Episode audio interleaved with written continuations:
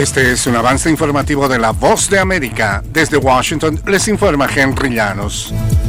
El presidente Joe Biden y el aspirante a la nominación republicana Donald Trump visitaron la frontera de Texas con México en dos lugares distintos, nos informa Laura Sepúlveda. Concluyó la segunda visita de Joe Biden como presidente de los Estados Unidos a la frontera sur del país. En Brownsville, él recibió todo el reporte por parte de la patrulla fronteriza de cómo ha funcionado la migración en los últimos meses en esta zona. Es importante destacar que después de escuchar todos estos resultados, él hizo una invitación al expresidente Donald Trump para que se uniera a él en la ley más contundente en materia migratoria. Desde Brownsville, Texas, soy Laura Sepúlveda de La Voz de América. La Oficina de Control de Activos Extranjeros del Departamento del Tesoro de Estados Unidos autorizó a la aerolínea estatal de Venezuela, Conviasa, a emprender determinadas operaciones de repatriación de venezolanos. La licencia general 45B autoriza todas las transacciones normalmente incidentales y necesarias para la repatriación de nacionales venezolanos desde jurisdicciones no estadounidenses en el hemisferio occidental a Venezuela y que sean exclusivamente para fines de dicha repatriación. De costa a costa.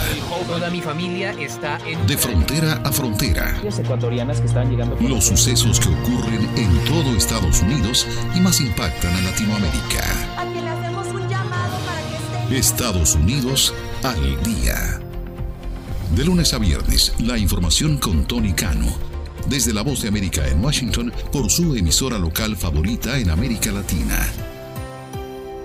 En la segunda semana de juicio en Nueva York, testigos aseguraron que políticos hondureños, incluido el presidente Juan Orlando Hernández, recibieron sobornos de los cárteles de droga. Nos informa Óscar Ortiz. Siguen surgiendo nuevos elementos en el caso que se le imputa al expresidente de Honduras Juan Orlando Hernández por narcotráfico y corrupción. Fabio Lobo, hijo del exmandatario hondureño Porfirio Lobo, se presentó como testigo de la fiscalía y confirmó que su padre y Hernández recibieron sobornos de los cárteles de la droga para sus beneficios personal y político. Durante su testimonio, Fabio Lobo aseguró que su padre estaba al tanto de sus actividades vinculadas con el tráfico de drogas y juntos iniciaron acercamientos para buscar sobornar a Hernández Alvarado y conseguir acuerdos con narcotraficantes. Oscar Ortiz, Voz de América, Nueva York. Fuerzas rusas están atacando con fuerza más ciudades y localidades del este y sureste de Ucrania mientras Moscú trata de aprovechar su ventaja en armamento y tropas, según funcionarios de Kiev. A pesar del aparente impulso de la ofensiva rusa sobre el terreno de Ucrania, derribó 11 aviones de combate rivales en menos de dos ante el avance de las tropas del Kremlin. Las tropas rusas han arrasado algunas posiciones defensivas ucranianas con abrumadoras cantidades de artillería. Este fue un avance informativo de La Voz de América.